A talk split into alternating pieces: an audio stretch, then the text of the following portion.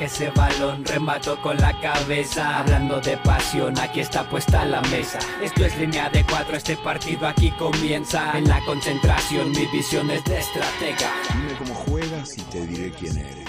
Juego, luego soy. la línea de cuatro. la línea de cuatro. El podcast.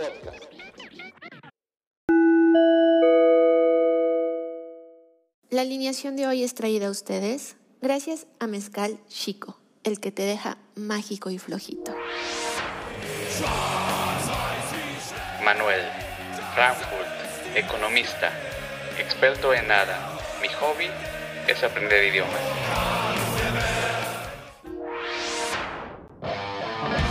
Iván, desde el Caribe mexicano, chiva de profesión, ingeniero en sistemas por hobby.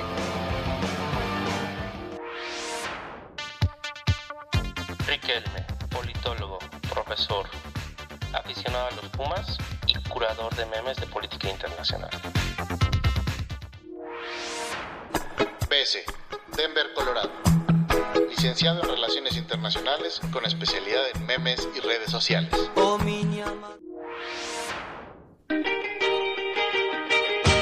Gallo, Oxnard, California. La coca sin azúcar y los tacos sin cebolla. En mis tiempos libres, musicalizo podcast.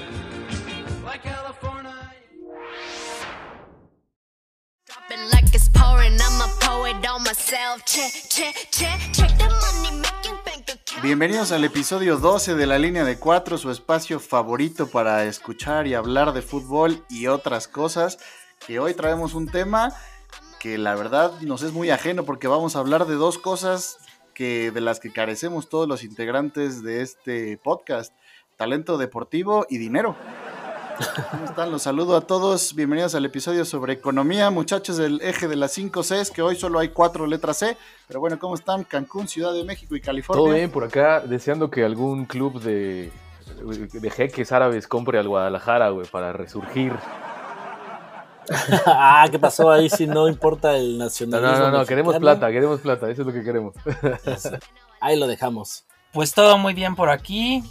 Y pues saludos a todos, esperemos que sea este un episodio interesante para todos nuestros radioescuchos. Y hoy hay una muy buena noticia, tienen que saber, el día de hoy, redoble por favor, hoy no hay atlantistas. Parecía ya una sección de los potros de hierro del Atlante, así que el día de hoy traemos, pero sí tenemos un invitado, un economista, para que también nos jale las orejas cuando, cuando hablemos de cosas indebidas y ya se los vamos a presentar. Es un refuerzo europeo en sustitución del doctor, que ya les adelantamos desde ahora, no va a estar presente. Así que pues vamos a hablar de, del dinero, vamos a hablar del, mercado, de los salarios de los jugadores, de la FIFA, quizá ahí de los mundiales, de los clubes, de las compras, como ya decía Iván, de jeques árabes y sauditas y de toda esa zona, comprando, comprando equipos en Inglaterra. Y vamos a hablar quizá de la escuela de Chicago. Los Chicago Boys son los que dejó Cuauhtémoc Blanco en el Chicago Fire cuando estuvo por allá en la MLS. Es la primera pregunta económica que se me ocurre. No, bueno, no les gustó. En fin, público difícil. Se viene complicado los siguientes 60 minutos, así que bienvenidos y vamos a escuchar la editorial y nos vemos más adelante.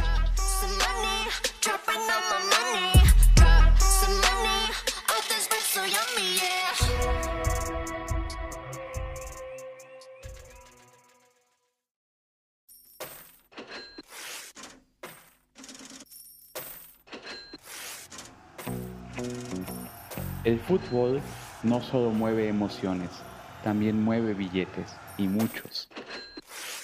En el campo de juego, además de grandes jugadas magistrales, también hay tácticas de pizarrón que buscan redituar en grandes ganancias, lejos de las calles del barrio, con un par de porterías improvisadas con algunos ladrillos, donde lo más importante era pasar un buen rato con los amigos y gritar gol.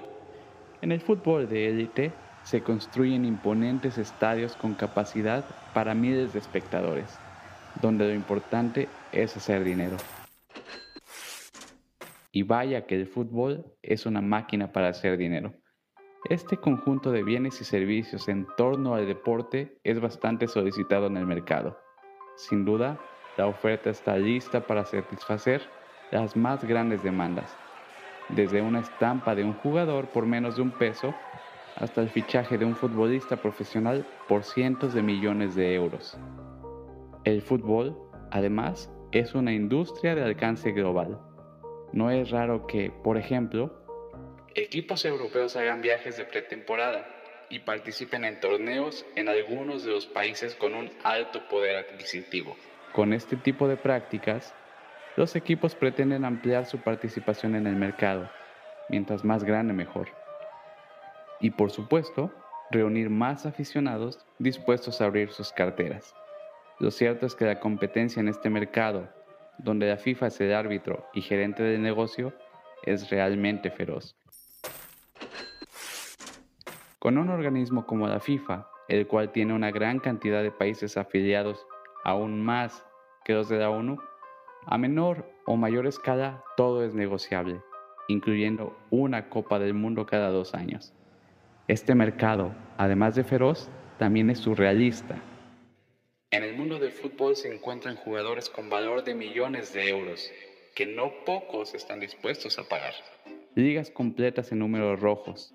La rentabilidad pareciera ser lo de menos para los equipos. Esta burbuja económica parece desinflarse con la aparición del coronavirus, poniendo en evidencia la mala gestión de más de un club. Sin embargo, algunos se empeñan en inflar la burbuja al máximo y con ello llenarse los bolsillos. Por ejemplo, la Superliga. Mientras esto pasa en el plano económico, los aficionados solo esperamos seguir disfrutando del espectáculo del fútbol en su más pura forma tal y como algunos lo jugábamos en las calles, y ver ganar a nuestro equipo favorito, quizás con nuestra respectiva playera oficial puesta, membresías. Fin, cada quien juega su papel en esta economía del fútbol.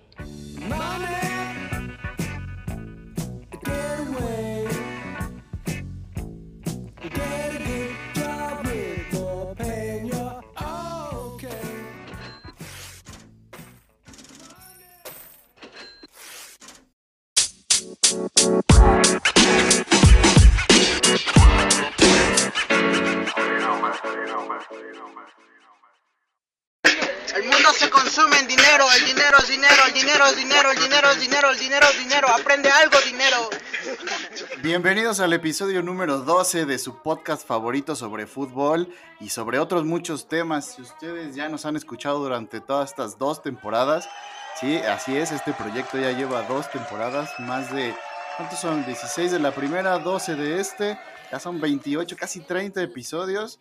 Así que gracias por aguantarnos. Y aquí estamos con el fútbol como pretexto para reunirnos con los amigos y como ya escucharon en la editorial. Del episodio del día de hoy, el tema de hoy es economía. Hoy vamos a hablar del cochino dinero y el fútbol. Si ustedes nos han escuchado durante toda esta temporada, habrán notado que hemos ñoñado mucho. Hemos hablado de ciencia, hemos hablado de filosofía, de guerra, de política, y hoy no va a ser la excepción.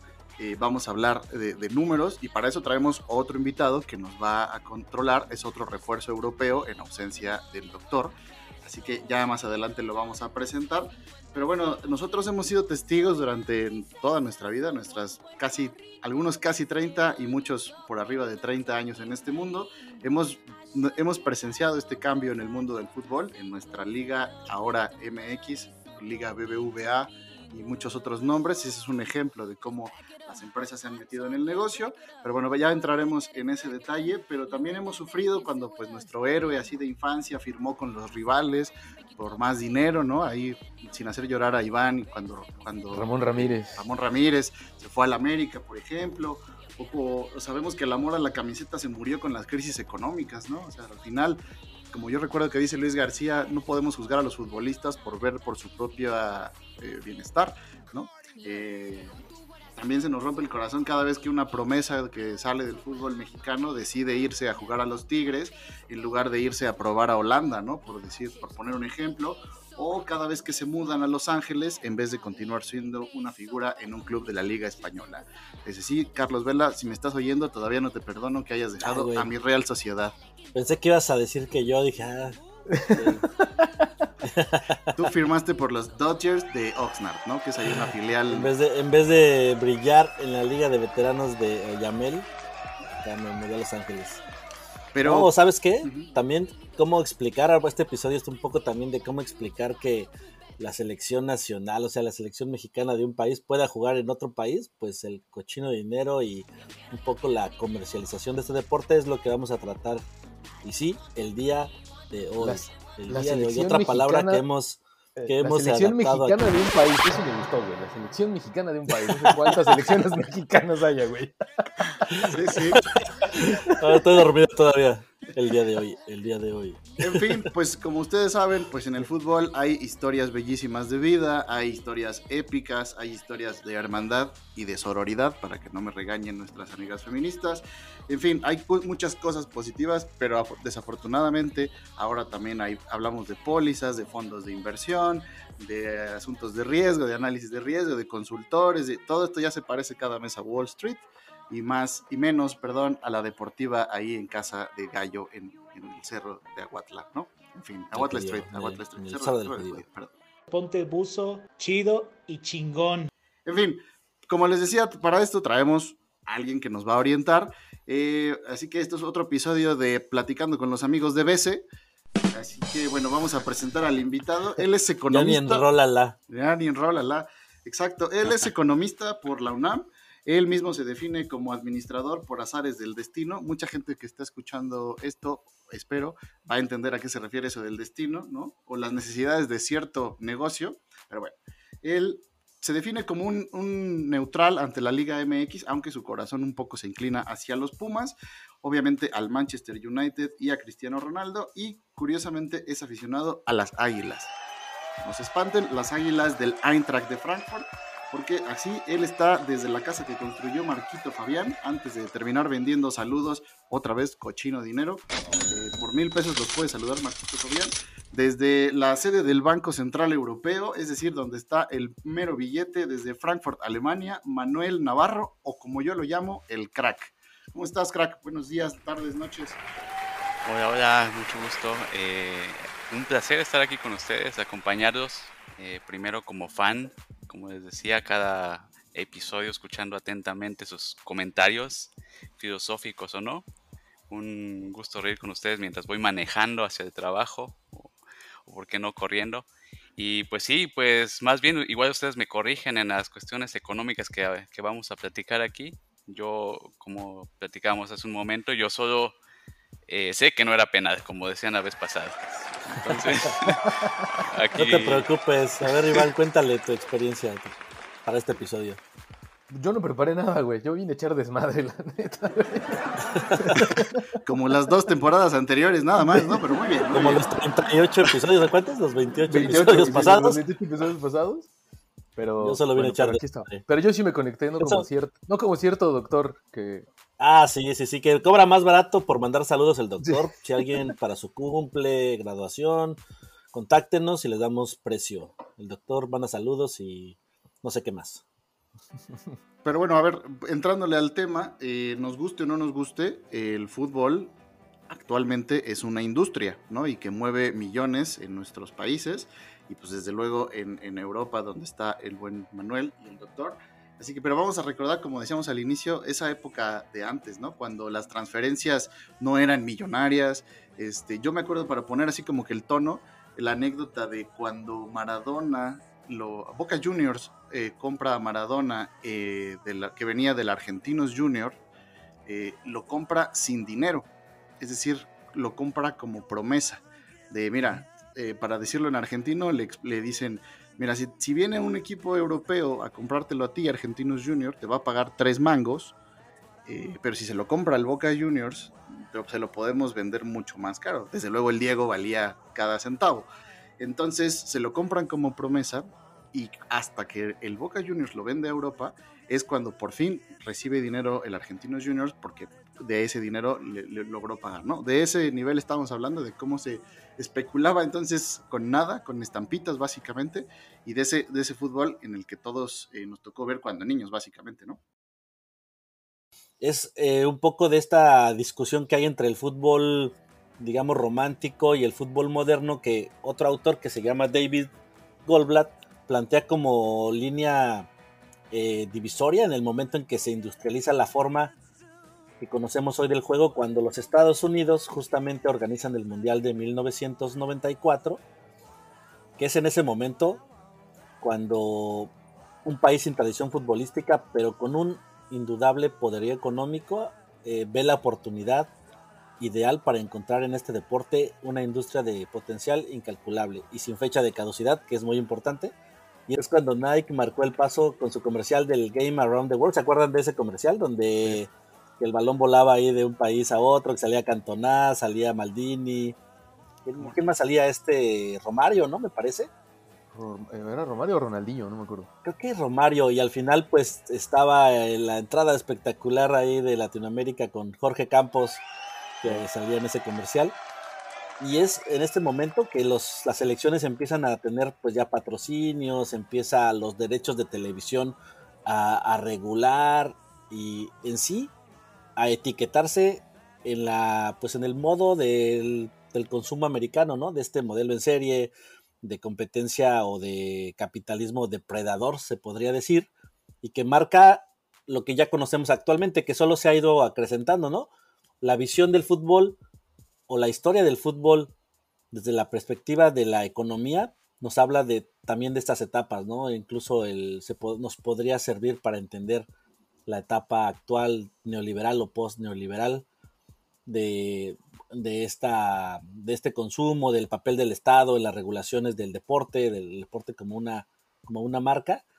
Y de aquí para adelante, ¿no? Vemos que cada vez se va evolucionando más al nivel de que ahora también la, metadata, un poco de lo que hablábamos en el episodio, episodio de ciencia, sirve para que los fichajes sean vistos como una inversión, ¿no? Cada vez más el jugador es un, este, un objeto, una materia que se le espera obtener un rendimiento de él, ¿no? Así como de los equipos. Y es que aparte es cuando, en esta época de los 90, es cuando se dan innovaciones eh, respecto al fútbol que cambian el negocio completamente. Otro, otro cambio es, por ejemplo, algo que ahora se nos hace tan común. El nombre de los jugadores en las playeras se pone por primera vez, por ejemplo, en la Liga Española en el 95-96. Para el Mundial del 94, si ustedes se acuerdan, ya también tenían nombre. Si usted, nos buscamos imágenes de Italia 90, los jugadores no tenían, solo lo identificabas por número. Y eso tiene una razón. O sea, obviamente las transmisiones ahora eran globales y entonces para que los narradores pudieran o los fanáticos pudieran seguir a sus, a, sus, a sus jugadores favoritos, pues a través de las pequeñas pantallas, pues tendrían que ver el nombre para que los narradores los pudieran también mencionar. Y obviamente la segunda intención es la venta de camisetas, ¿no? Todo el mundo quiere tener, obviamente, la de Diego, la, el 10 de Argentina, pero si dice Maradona ya es distinto, ¿no? Y justo en el 94 es la primera vez que Maradona juega un mundial con su nombre en la espalda, ¿no? Y ese es ahí otro, otro punto de quiebre muy importante para el asunto del negocio. ¿En qué año se pone la publicidad? Eh, por ejemplo, en México lo escuchamos cuando se habló del, eh, hicimos el episodio sobre los gallos blancos, ¿no? Parece que ahí el Querétaro fue el innovador en ese tema, cuando los atletas campesinos usaron esto de los tractores, pero no sé a nivel selección o en los mundiales cuándo sería la primera vez que empiezan a ver esos patrocinios. Yo sé que no en la camiseta, pero esos patrocinios ya de. Yo no sé si estemos tan lejos de ver publicidad en una camiseta de selecciones, ¿eh?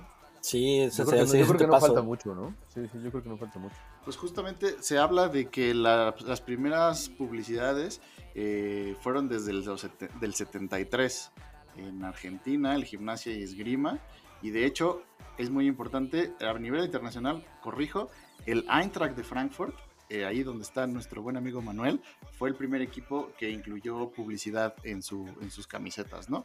Y hablando, ya que salió en este asunto el tema de, eh, de Alemania. De Alemania, pues yo le quiero preguntar a Manuel, aprovechando que está aquí, una duda que siempre he tenido. ¿Por qué será que la economía más grande de Europa no tiene la mejor liga? La Bundesliga tiene muy buen nivel, pero son dos equipos y los que acompañan, ¿no? Sí, exactamente. Eh, precisamente pues eso que vamos a hablar un poquito más adelante en la cuestión de Leipzig, yo creo que tiene que ver con esa situación.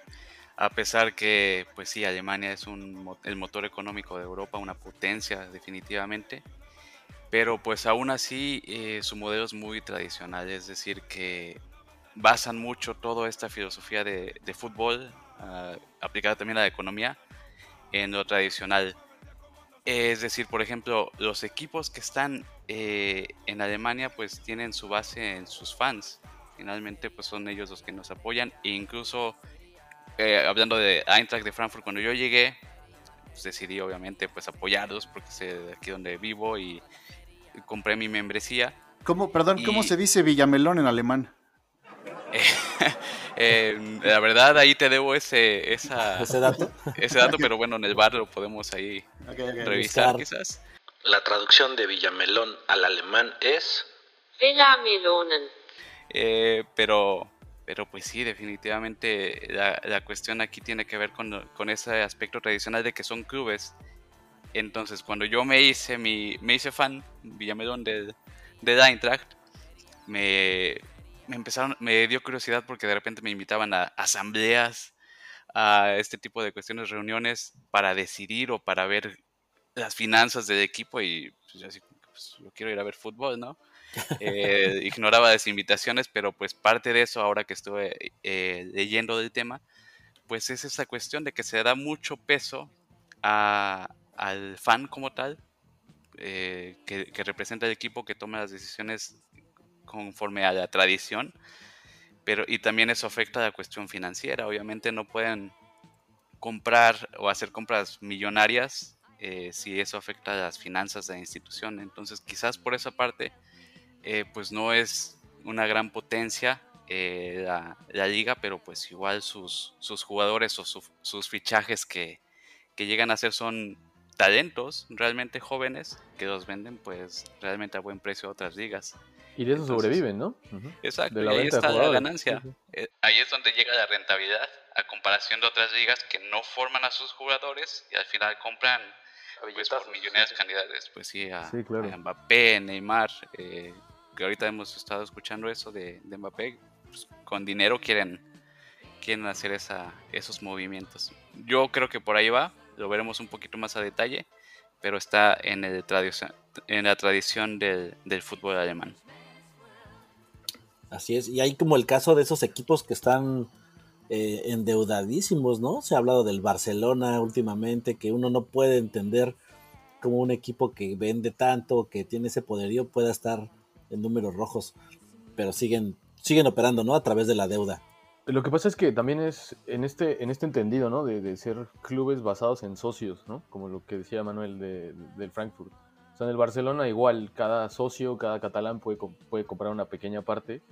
Pero también la pandemia me parece que, que les pegó durísimo, ¿no? No solo al Barcelona, yo creo que a todo el mundo, ¿no?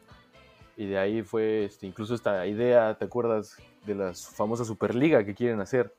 ¿no? De jugar ocho clubes que en realidad son la- las potencias de cada liga y armar un torneo multimillonario eh, donde pues dejas de lado, a mi parecer, eh, la esencia del deporte, ¿no? Más bien te estás, se están enfocando ahorita en, en- en Claro, generar, dinero, claro, en generar dinero para recuperarse, ¿no? Exactamente. Claro, y, y finalmente, pues como dicen, es un negocio. Lo importante pues es que sea rentable, que ingresen dinero y, y, pues no sé, a veces quizás se endeudan por eso previendo que, que a la larga, como es un negocio, van a, van a recuperar, van a haber más ingresos que, que egresos. Pero, pero pues a nosotros igual no nos, no nos gusta ver eso como aficionado. Nosotros queremos ver pues el fútbol, disfrutarlo. Y, y ya entre tantas ligas, entre tantos eventos deportivos, tantos torneos, pues la verdad ya como que pierden mérito. Eh, hablábamos del mundial si se recortara cada dos años, pues ya como que el mundial ya perdería eso, pues, ya cualquiera puede ganar, ¿no? O ya ese valor que estamos esperando cada cuatro años, todo el proceso, las eliminatorias, pues sí pierde, para mí pierde ese aspecto, pues quizás hasta mágico, podemos decir, de, del campeonato. Pero Manuel, tú que estás ahí en, en Alemania, ¿qué, ¿qué opinas o qué nos puedes decir de, de Leipzig? Que se considera el equipo más odiado, ¿no? De, no sé si de Alemania o uno de los equipos más odiados del mundo. ¿Qué pasa con este club? Sí, pues no sé si del mundo, eh, pero pues sí de Alemania. Y es un poco en línea con lo que platicábamos hace un momento. Eh, en- quizás en otro país, desde mi punto de vista, eh, pues no sería así, porque pues igual sería el Barcelona, el Real Madrid. Es porque, pues más que nada, el odio radica en la propiedad de la empresa como tal, bueno, del equipo, del club. Es una propiedad privada, Red Bull. Y, y, pues ese es el problema. Ese precisamente es el problema para, para los alemanes, pues de que sea de, de, una propiedad privada, de que no tenga esa, ese soporte de, de fans que tienen los demás equipos tradicionales, como incluso el Bayern München, con sus 300 mil socios, si no me equivoco, pues tiene esa base que le da credibilidad, ¿no? Que no sea una base comunitaria, pero que sea una empresa de más extranjera, ¿no? Que simbolice, pues, tal cual, ¿no? El Todo lo que no son los alemanes, ¿no? Ajá. Eh, eh, exacto, sí, más que nada eh, les voy a, a, comentar un poquito cómo, cómo funciona aquí la ideología de, de los clubes alemanes. Prácticamente cada club eh, pues tiene pues sus fans aguerridos y tiene una tradición, una historia que, tiene, que está ligada con su, con su ciudad. Y pues no se permite precisamente por eso que llegue alguna entidad privada y lo llegue a comprar para, para sacar de beneficio, sino más bien es para a favor del fútbol, del desarrollo comunitario, de pues como tal formar eh, nuevos talentos. Y, y, y esa, eh, de hecho hay dos excepciones que estuve leyendo que, que pues pues sí son aceptadas y no tienen esa connotación negativa.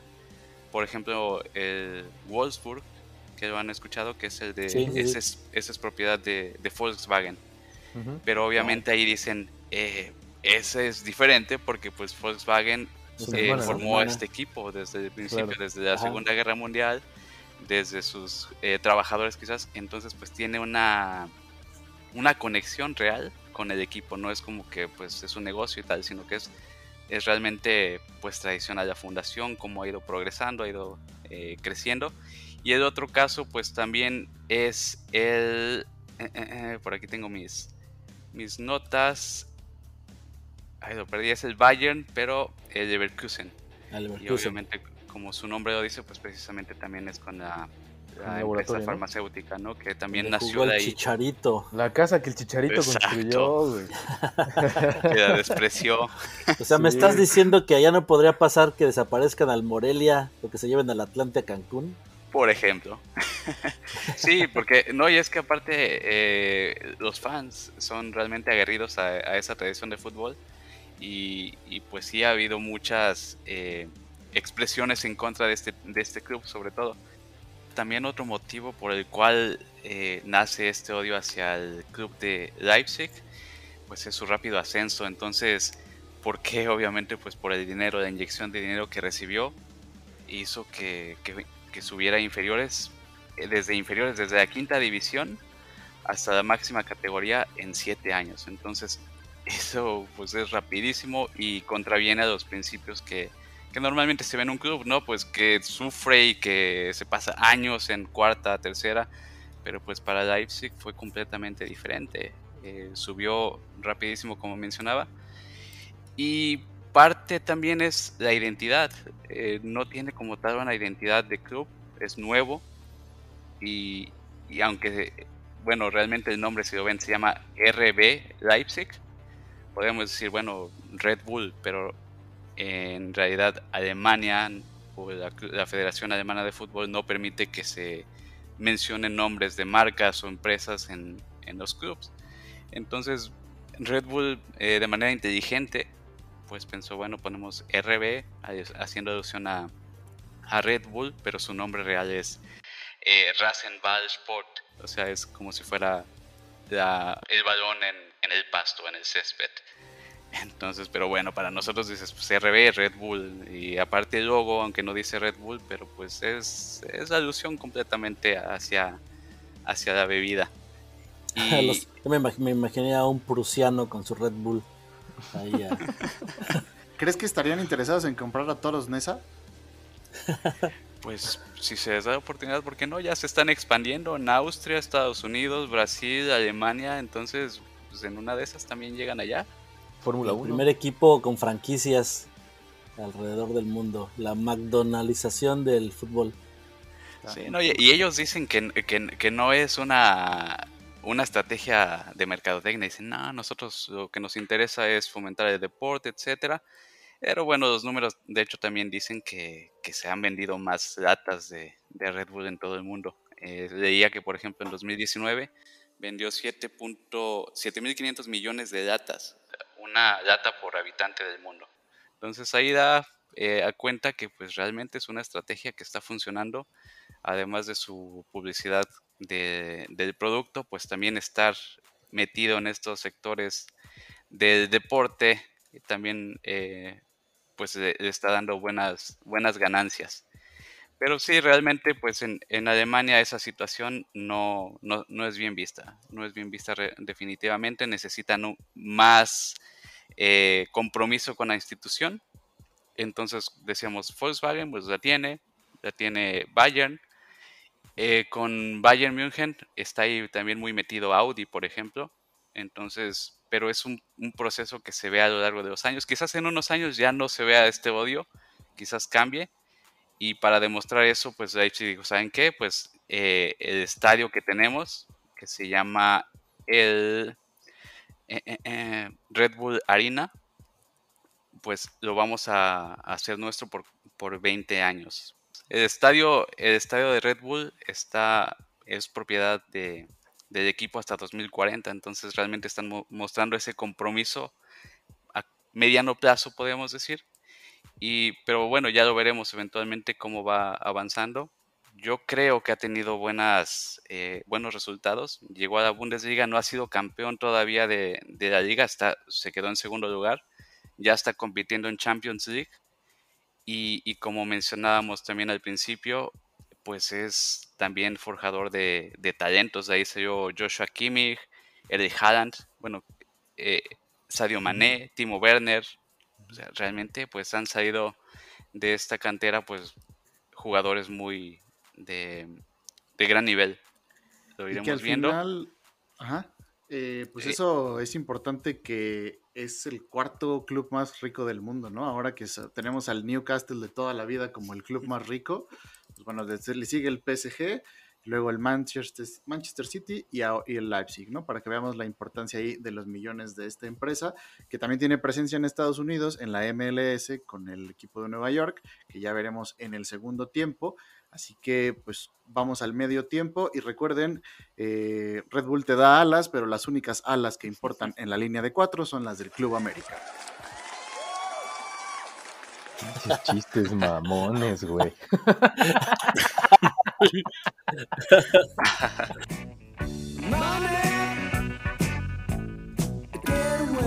La línea de cuatro, el mejor podcast para hacer el quehacer.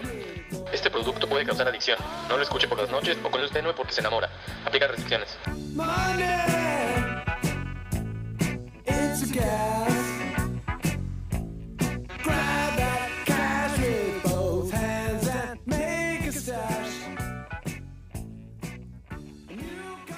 Al Red Bull. ¿Y Red Bull de, dónde viene? O sea, ¿cuál es el origen de la compañía? Es que es. Pues gringa, ¿no? Ah, es de Austria.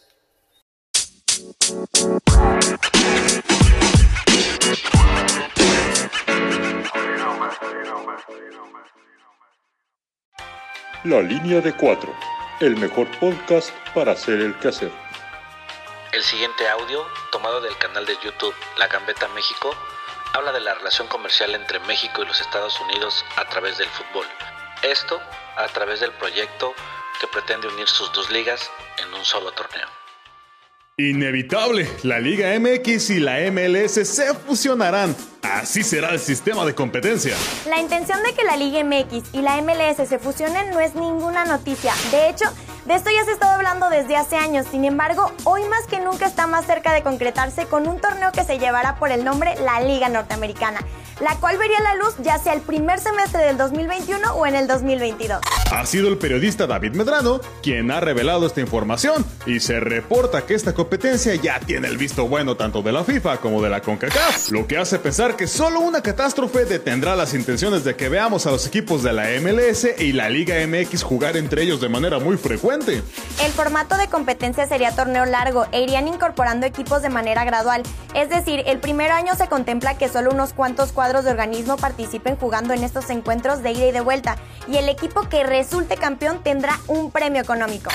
El objetivo es que en un momento todos los equipos de la MLS y la Liga MX estén activos en esta competencia, con un reglamento bien establecido. Será Enrique Bonilla, el ahora expresidente del fútbol mexicano, quien esté a cargo de ver todos los detalles que desarrollen este campeonato. Un factor bastante importante para que esta idea tome cada vez más fuerza es la llegada de Mikel Arriola a la presidencia de la Liga MX, quien desde los primeros días, ya con los reflectores sobre él, ha reiterado que uno de sus principales objetivos es precisamente fortalecer la relación con la MLS. En palabras de Arriola, la unión con la MLS traerá ganancias estratosféricas a la Liga MX, pues con ello entrarán a uno de los mercados más poderosos y potentes en materia económica del mundo, lo que triplicaría los ingresos de cada club mexicano, y con esto aspirar a que jugadores de mayor calidad firmen para jugar en territorio nacional. La afición ya se ha expresado en torno a este tema y hay que decir que la mayoría de comentarios son de incertidumbre y hasta de molestia, pues muchos prefieren que los clubes mexicanos vuelan a la Copa Libertadores o a la Copa Sudamericana antes de ver otro torneo junto a la MLS, mientras que muchos temen que la esencia y la rivalidad que conocemos de la Liga MX se pierdan en algún momento, cosa que Arreola negó por completo que pueda pasar. No está de más recordar que la Liga MX y la MLS ya se enfrentan en torneos como la Liga de Campeones de la CONCACAF y la llamada Leagues Cup.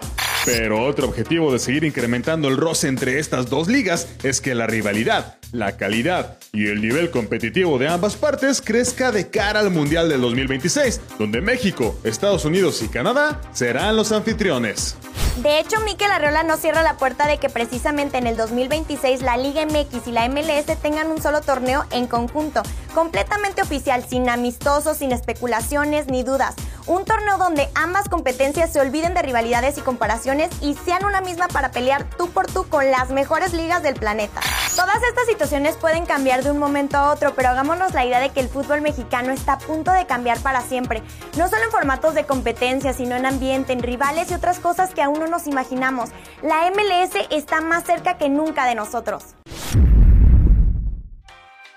La línea de cuatro, el mejor podcast para hacer el quehacer. Este producto puede causar adicción. No lo escuche por las noches o con luz tenue porque se enamora. Aplican restricciones.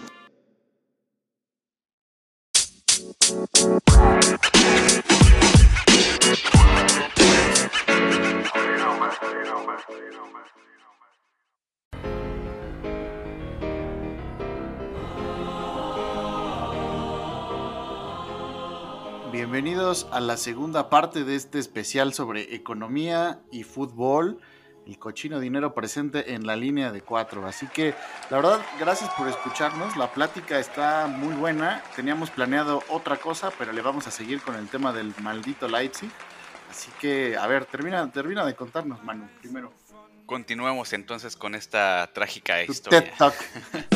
Eh, sí, no, realmente lo que platicábamos es también parte de la filosofía del dueño de Red Bull, Dietrich Mateschitz, que pues en su afán de seguir creciendo su negocio, platicábamos, ya está presente prácticamente en, todos los continentes, además de su producto estrella. Y pues en, llegó a Alemania y pues se encontró con algún tipo de, de barreras. Eh, primero pues encontrar qué equipo estaría dispuesto a venderse, sacrificar su, su prestigio por albergar este nuevo proyecto. Pues no pudo más que encontrarlo en, el, en, la, quinta división. Entonces esta quinta división, ya platicamos su ascenso rapidísimo, eh, a base de, billetazos, y, pues cómo se las ingenió para, para poder sortear esa normativa que, que está presente en, en, Alemania. El escudo, los colores, el nombre, como platicábamos también. Eh, y también pues la cuestión de los aficionados.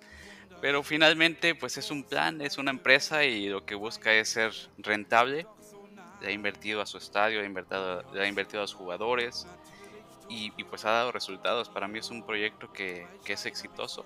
Segundo lugar. Y que incluso hubo resistencia, ¿no? Al comprar, comprar ese equipo, ¿en qué? ¿Qué división dijiste? ¿La quinta la, división? La quinta división. Incluso ahí hubo resistencia por los, eh, digamos, la comunidad que tenía, pues sus pequeños fans locales, ¿no? Que nos dijeron, no, pues, no queremos venderle nuestro equipo, que es de aquí, desde el barrio, por decirlo de alguna manera, a esa, a esa empresa, ¿no? Sí, exacto, y, y pues trataron de hacer boicots, eh, no, no, ha estado exento y hasta ahora pues sigue recibiendo algunas muestras en contra y pues en un principio de, en, en, el estadio o en el, en el lugar donde jugaban, pues los aficionados dijeron, no, como que van a cambiar nuestra institución y llegaron y, y destruyeron el, el césped de- de- del estadio sin que pudiera jugar, rayaron todas las paredes y pues tras eso ha habido una serie de, de muestras, eh, no solamente por sus, en, en su sede, sino pues con los otros miembros de la Bundesliga que son más tradicionales y, y, pues dicen, si yo muestro tu escudo, pues estoy haciéndole promoción a la bebida Red Bull. Entonces algunos no la muestran, eh, algunos ya más radicales, los ultras de algunos equipos, me parece que fue Dresden, pues lanzaron una cabeza de un toro al, al, estadio como muestra de pues de repulsión hacia ese equipo. Algunos otros van vestidos de negro y dicen, pues es, es realidad eh, lo que ellos eh, muestran ahí, el fútbol ha muerto con el Leipzig. Que al final también los medios de comunicación le han entrado a este juego de atacar a Leipzig, ¿no? Hay, medios que se niegan a publicar en sus periódicos los resultados o cuando los publican ponen así que el segundo lugar van los vendelatas, ¿no? Dando a entender eh, quiénes son y bueno, como no, no te vamos a dar promoción y publicidad, ¿no? Para, para todo este negocio, pero al final este negocio, pues sí es dinero, pero al final también son éxitos deportivos y no creo que les importe mucho cuando hace un par de años se quedaron creo que en cuartos de la Champions, están peleando siempre ahora la, la Bundesliga, claro, existe el Bayern Múnich, pero pues, ahí están en los primeros tres, ¿no? Ya se convirtieron en el tercer grande por ahí y pues y próximo, o sea, cada vez les irá mejor y al final no están comprando grandes jugadores. Ya mencionabas algunos de los que han más bien exportado ellos y como que su apuesta es, creo yo, por el talento joven. ¿no? Sí, exacto. Entonces podemos eh, pensar que quizás hace falta este tipo de proyectos en la Bundesliga eh, para hacerla un poco más competitiva, ¿no? Para que no solamente sean siempre esos tres eh, dominantes. eh, y, y pues sí, ¿por qué no? Platicábamos en otros países no tiene ninguna implicación que haya este tipo de inversiones, o al menos no se ve de esta manera pero en Alemania pues sí es esa tradición, remarco la tradición de, del fútbol y los clubes del- de, sus fans como tal, esa base, pues siguen siendo pues algo muy, muy relevante para toma de decisiones en este sentido. Creo que en ese sentido, pues hay una confrontación de expectativas, ¿no? Porque por un lado se busca pues el arraigo de, del equipo a una comunidad, a unos colores, a, una tradición, pero por el otro está la expectativa pues del éxito de, de estos clubes, ¿no? Y pues muchas veces el éxito pues pasa necesariamente por las inversiones. Y paradójicamente eh, son precisamente estos éxitos eh, más o menos sostenidos, más o menos sistemáticos, los que permiten que los clubes crezcan en, en términos de, afición, eh, de proyección, etcétera. Entonces, al final yo creo que se, se confrontan estas, estas dos tendencias claramente y pues existe en caso de, de caer en el exceso de una, pues cae tener un equipo muy parroquial, vamos a llamarlo de esa manera, y si se cae en el por el del otro lado, o sea, la, eh, la búsqueda de las, de las inversiones en aras de obtener únicamente el, el resultado, pues se cae una visión muy, muy mercantilista, ¿no? Vamos a llamarlo así, eh, con fines pues exclusivamente eh, comerciales y, económicos. Entonces, esta confrontación de expectativas es lo que yo creo que muchos clubes este, pueden tener en este mo- eh, momento. Algunos de ellos pues ya lo resolvieron claramente hacia, hacia la parte económica, sin embargo pues esta parte del arraigo a una comunidad pues es este también muy importante. Estoy pensando en el caso mexicano incluso y yo creo que en México fracasan en, los, en las dos vías, ¿no? Pensemos en el caso de Mazatlán, no tienen ni arraigo, ni resultados, ni nada. Pero eh, equipos pues, realmente serios pues enfrentan esta, este dilema, esta paradoja. Pero es que también cuando le apuestan al arraigo, como el Guadalajara y nada más, pues también vemos que está complicado sostener proyectos, ¿no?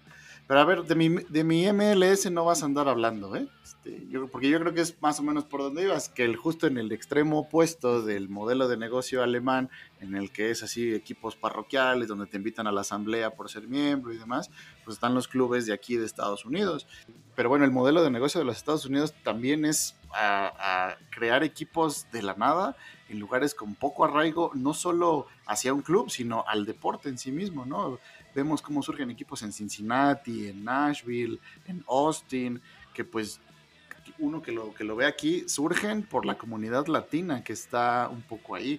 Sí, eh, porque en Estados Unidos es un poco más deporte femenil, y e, irónicamente, pues la liga femenil en Estados Unidos no es tan fuerte como ya lo es la MLS, que bueno, ya tiene, ya tiene unos 25 años por ahí picando piedra, pero sí es muy interesante. Por ejemplo, yo hace unas semanas tuve la oportunidad de ir a ver justo a jugar al Austin, que jugó aquí contra los Rapids de Colorado. Y el club de Colorado es tan chiquito que el modelo de negocio les da para un trato personalizado después de que al día siguiente o a los dos días de haber ido al partido, me habló el agente de ventas, representante el Colorado Rapid. No sé exactamente qué cargo tenga, pero bueno, fue como para darle seguimiento a la experiencia, si me interesaba comprar boletos para lo que quedaba de la temporada, ofrecerme promociones, eh, en fin, o sea, como que darle un seguimiento así eh, realmente como, como mercado, pero no la típica encuesta que te llega por mail y que ignoras a menos de que te ofrezcan una, un, beneficio económico de una rifa o algo así. Pero bueno, ahí, ahí es muy interesante cómo manejan, por lo menos en esa parte, en la MLS. Yo creo que en ese caso de la MLS es con todas sus características, con todas sus peculiaridades, es un modelo también exitoso, ¿no? Desde luego, pues, el fútbol sabemos que el fútbol soccer nunca ha tenido un verdadero arraigo en, en Estados Unidos, sin embargo, desde el Mundial de 1994 eh, se buscó impulsar el, fútbol y pues partiendo de cero, partiendo de la nada, como planteabas, pues está logrando cosas cada vez más, más relevantes, ¿no? Tanto dentro de su liga como a, a nivel selección y eso tiene que ver pues igual con pues ingentes recursos que han destinado a, a, su liga, aprovechando las comunidades este, latinas que están mucho más asociadas al, al, fútbol soccer y pues plantear una, una, nueva opción en donde Estados Unidos eventualmente pues pueda ir consolidando su posición en el mundo del, del soccer, algo pues que hace 20, 30 años hubiera sido impensable, ¿no? Exacto, justamente eso es lo que iba a, a mencionar, perdón. Eh, yo creo que la base latina tiene mucho que ver ahí, eh, cómo poder eh, ingresar de manera exitosa a, Estados Unidos, cómo meter el fútbol para que pueda competir contra los otros deportes que son obviamente pues unos monstruos en comparación con el fútbol, hablando del béisbol y del fútbol americano. Y, y yo creo que de esa manera, pues com combinando la liga mexicana contra, con la MLS, pues seguramente pues es una, una buena estrategia desde mi punto de vista. No sé, ¿qué opinan ustedes? Pues que es un, un, deporte incluso más allá de, es el deporte de las minorías, porque recordemos también que lo juegan, este, bueno, que es el, la potencia mundial en cuanto a fútbol femenil, que es muy, muy practicado acá por las, por las chicas. En todas las escuelas es como normal de que haya equipos de fútbol y que estén ahí en los parques entrenando y jugando, y que eso también le da una fuerza muy grande para poder promoverlo y tener ese arraigo, sobre todo en las nuevas generaciones. Pero bueno, hablando... ¿a ustedes sí les entusiasma esa idea en serio de juntar la MLS con la Liga MX? ¿A poco no se te antoja ver un Nashville contra Puebla? Hijo, mano, ya me estoy saboreando ese viernes botanero. pues es que al final, al final, pues con el perdón, pero nadie quiere ver un Mazatlán contra Juárez, salvo ciertos sectores económicos del país. Eh, ¿no? Por decir. Sí, sí. Pero, eh, pues no sé, un LA Galaxy contra las Chivas, o sea, aunque los sí, dos me caguen, yo sí lo quiero ver, ¿eh? Sí, no, no, yo sé, entiendo, y entiendo que igual habrá juegos. Creo que puede estar interesante. Sí, de, definitivamente. Y, y, yo creo que también se puede juntar aquí un poquito pensar eh, con la Superliga Europea. Por ejemplo, yo creo que es ese mismo, eh, la misma situación. Es como... Eh, fue muy criticada porque los equipos que se estaban integrando. Pero lo que decían, ¿quién quiere ver a los equipos a veces en la Champions o por ejemplo que uno no conoce o que nada más son, son muy pequeños que pues, realmente no llama la atención? Y pues ver partidazos cada semana pues suena, suena bastante bien y obviamente va a llenar las arcas, los boletos se van a vender. Eh, digo, a mí sí me, sí me agradaría. Pero, pero, el tema de ver cada 15 días, por ejemplo, el Barça contra la Juve o el Barça contra el Madrid, no sé. Justo al final es tema de oferta y demanda. O sea, si, si, valoras un Liverpool contra Juve porque te acuerdas de la final del 84 y de las otras otros grandes partidos, porque suceden justamente muy raras ocasiones, cada cierto, cada década o cada cinco años. En cambio, si ya sabes que, ah, otra jornada del Atlético de Madrid contra el Inter, ah, pues sí, grandes jugadores, grandes juegos, a lo mejor muchos goles, pero pierde, pierde sentido y al final creo que las ligas europeas tienen esta magia y lo acabamos de ver hace unas semanas, ¿no? El Sheriff de Moldavia ganándole al Madrid en el Bernabéu, perdón Ramón por recordártelo, pero esas historias solo las tiene eh, la, Champions, para Manuel, eh, el otro Manuel que tenemos hoy, que dice que solamente sigue las finales de la Champions y así no se las pierde, eh, pues ahí perdería esa historia, ¿no? O el Leipzig justo igual llega a destacar en esta competencia gracias a que no lo sacaron y, no lo invitaron a la Superliga, ¿no? Entonces, por ahí va. Sí, definitivamente es un, es un buen argumento, pero argumento en cuanto a cuestiones de negocio y en cuanto a cuestiones de rentabilidad, obviamente pues sí, al final puede que sí se, haga ese proyecto. Veremos qué, pasa, digo, eh, yo creo que se detuvo no tanto por eso, sino por el otro punto importante que en las cuestiones económicas del, negocio de fútbol, pues la FIFA, ¿no? Como, como gran monopolio que regula todos estos, estos torneos, todas estas competiciones, pues yo creo que fue más que nada ese contrapeso de no perder poder que pensar en, el aficionado. Y al final es respecto a la pandemia, ¿no? O sea, la pandemia es la que tiene al Barcelona como está ahorita. O sea, esos salarios impagables es porque durante un año dejaron de percibir muchísimo y pues llegamos a lo que están actualmente, ¿no? Sin su máxima figura, perdiendo contra el Alavés, este, goleados por media Europa, o sea, la verdad, y es así una crisis pandémica futbolística y lo que se perdió, bueno, hablando en caso del Barça, por ejemplo, con la salida de Messi, bajaron los abonos, este, los sponsors se fueron de las camisetas. Eh, que yo me quedaba, pensando en lo que declaró ayer Laporta, ¿no? Que decía que esperó hasta el último momento para que Messi le dijera voy a jugar gratis en el Barça, ¿no? Eh, que yo no sé también, justo lo que decíamos en, eh, en el inicio, ¿no?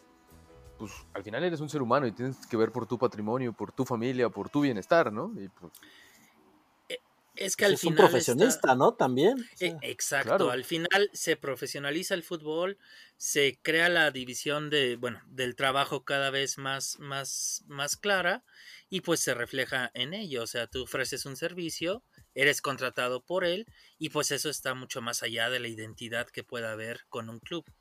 Claro, y es que esa es otra implicación, ¿no? Para los que creen que esto nada más es un deporte de 22 hombrecitos o mujercitas corriendo detrás de un balón, pues las implicaciones para la economía de un país, estaba leyendo los datos de que con la salida de Messi para la Hacienda española, simplemente van a dejar de recibir 50 millones de euros de lo que le cobraban a Messi, ¿no?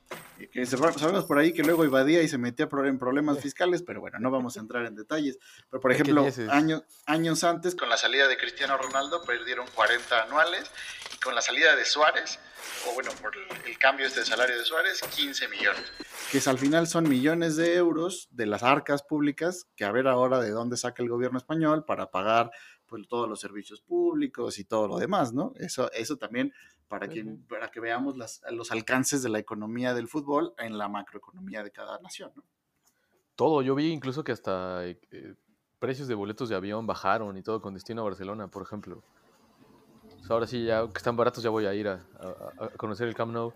¿Quieres ir al, look de Young? Sí.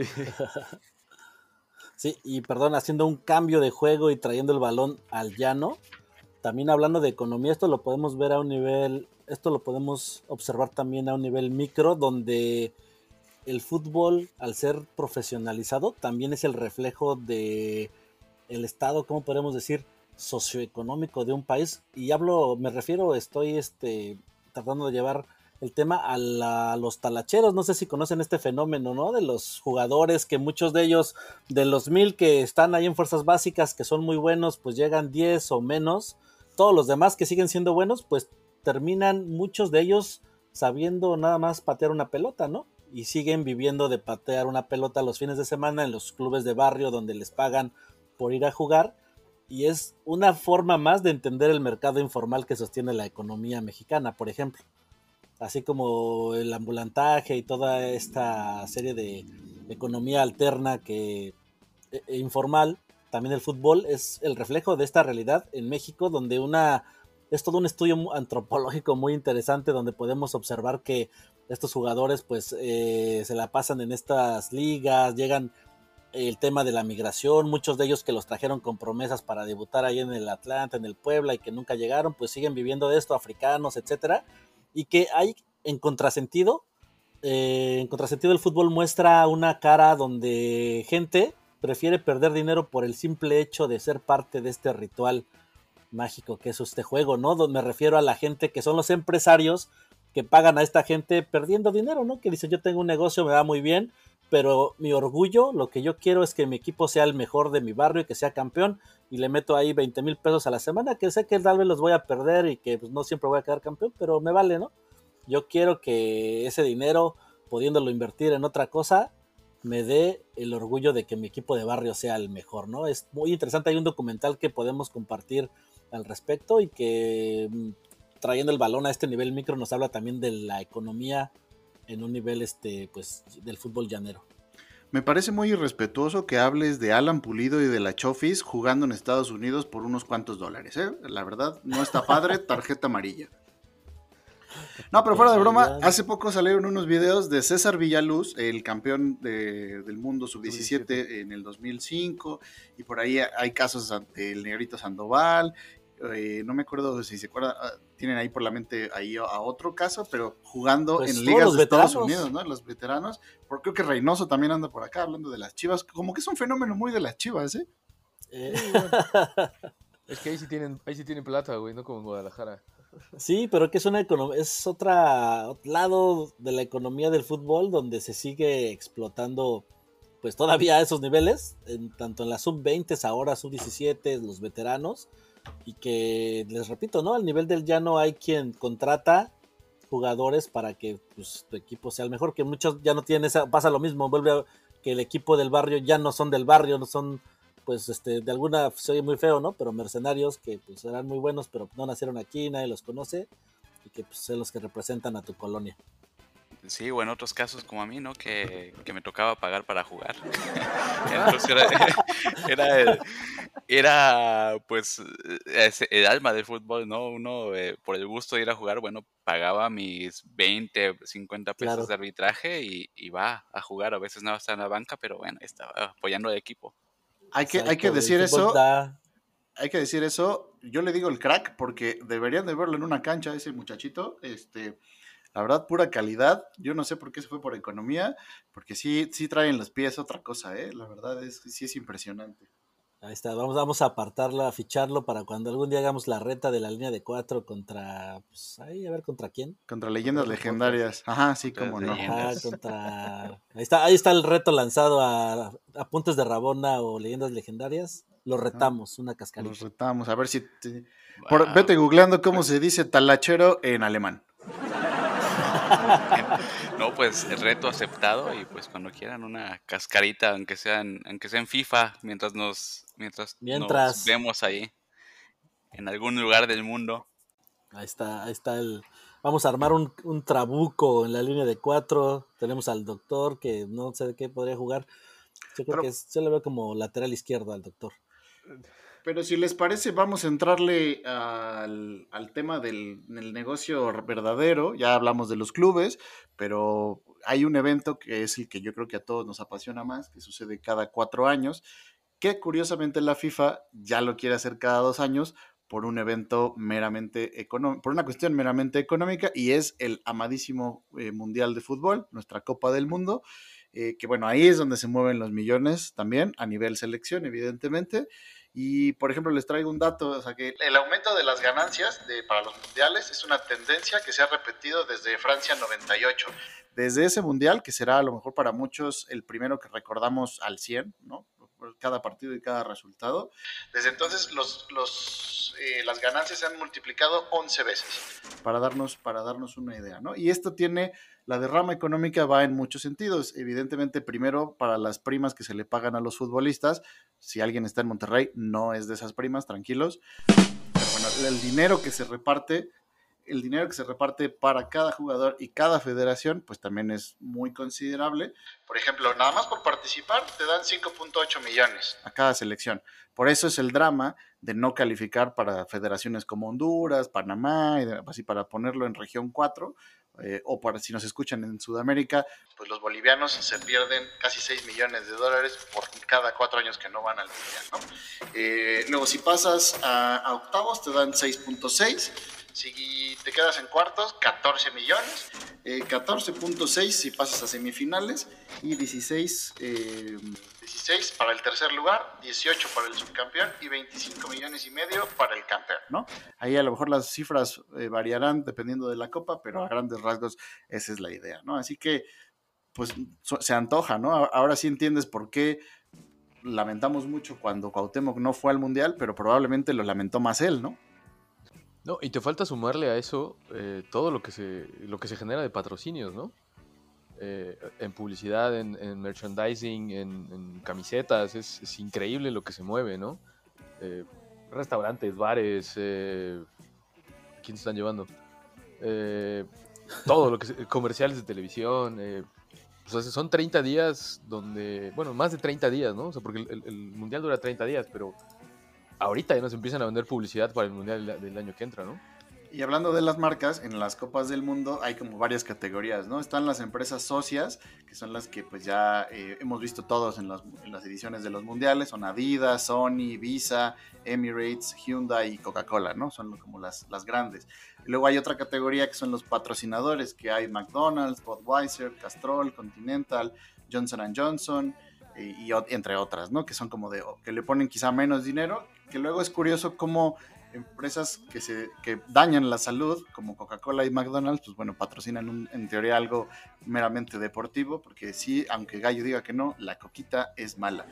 Y luego, pues bueno, hay promotores nacionales de cada uno de los países organizadores, que ustedes recordarán así las publicidades de Gazprom en la Copa del Mundo de Rusia y demás.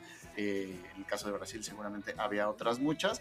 Y bueno, la derrama económica pues también se ve en la generación de de instalaciones, ¿no? Del equipo deportivo, que muchas veces es el argumento de los gobiernos para organizar copas del mundo, ¿no? De bueno, sí, el estadio se va a seguir usando para que juegue el Flamengo en el caso de Brasil o para que jueguen las Chivas, bueno, Chivas no, le van a hacer otro estadio, pero, eh, pero, por ejemplo, si se crea infraestructura, por ejemplo, las vías las, eh, de comunicación, carreteras o caminos o líneas de transporte público, pues bueno, cuando los turistas y los fanáticos del mundial se vayan, pues se quedarán en las ciudades organizadoras para beneficio de los ciudadanos, en teoría, ¿no?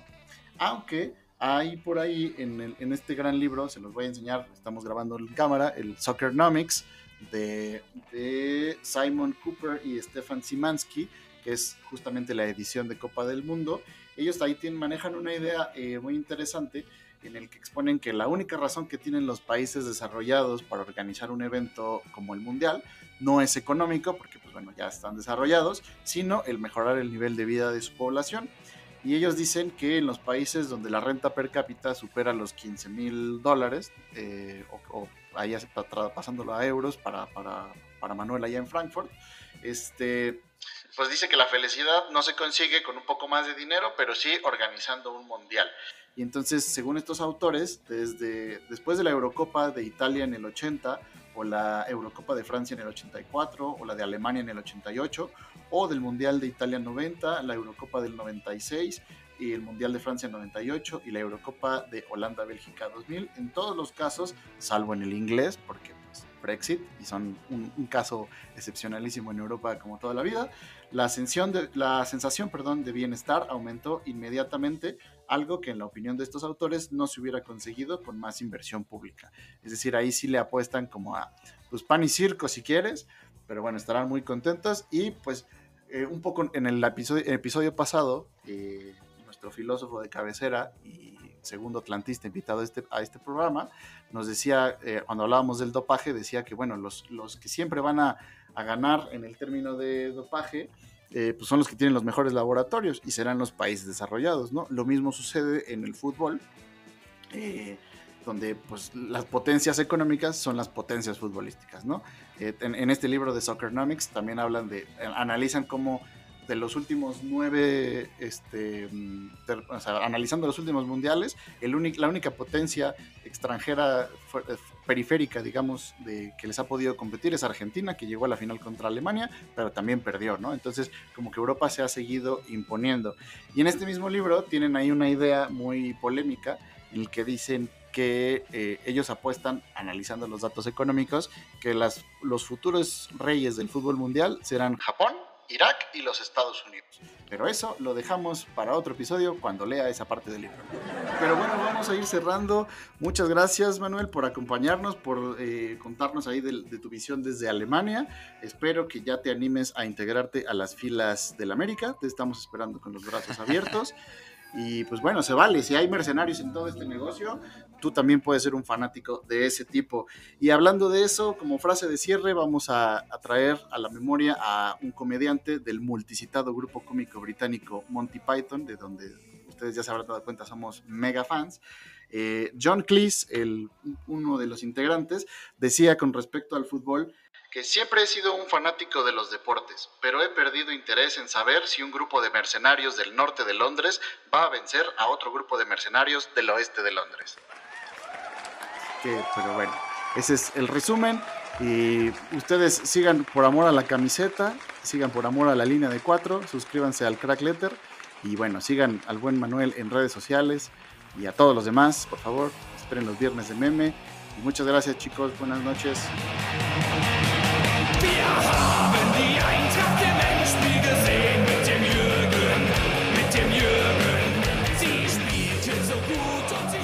Esto ha sido todo por hoy. No olviden visitar nuestro blog La Línea de Cuatro. Estamos en WordPress. Y también síganos en todas nuestras redes sociales. Estamos en Facebook como La Línea de Cuatro. En Twitter como arroba la línea de cuatro, pero con número, no lo olviden.